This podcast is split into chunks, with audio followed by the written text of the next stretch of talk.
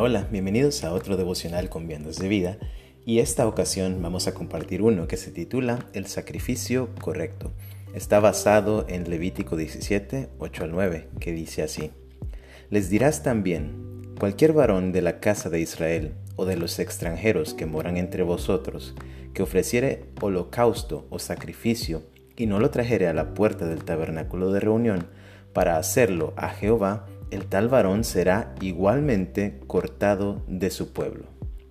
Andar perdido es una de las experiencias más feas y frustrantes que uno puede experimentar.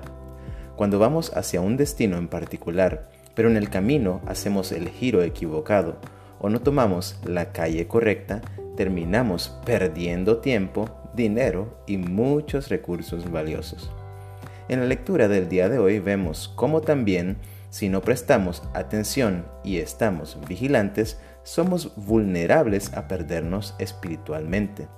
Al parecer, eso era lo que le estaba sucediendo al pueblo israelita, que luego de ser instruido en el sistema sacrificial para mantener una buena relación con Dios, empezaron a ofrecer sacrificios en los lugares incorrectos y a los seres incorrectos.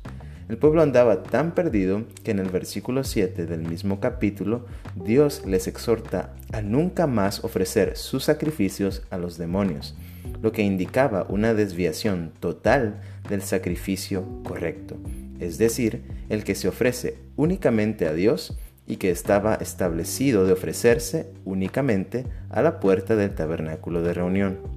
De la misma forma, hoy en día existen tantas mentalidades filosofías y religiones que los seres humanos constantemente toman el camino incorrecto y también hacen el sacrificio incorrecto. Hay tanto ruido a nuestro alrededor que se ha llegado a decir que no existe la verdad absoluta. Y es por eso que hoy, más que nunca, somos llamados a creer las palabras de Jesús cuando dijo en Juan 14:6, Jesús le dijo, yo soy el camino y la verdad y la vida. Nadie viene al Padre sino por mí.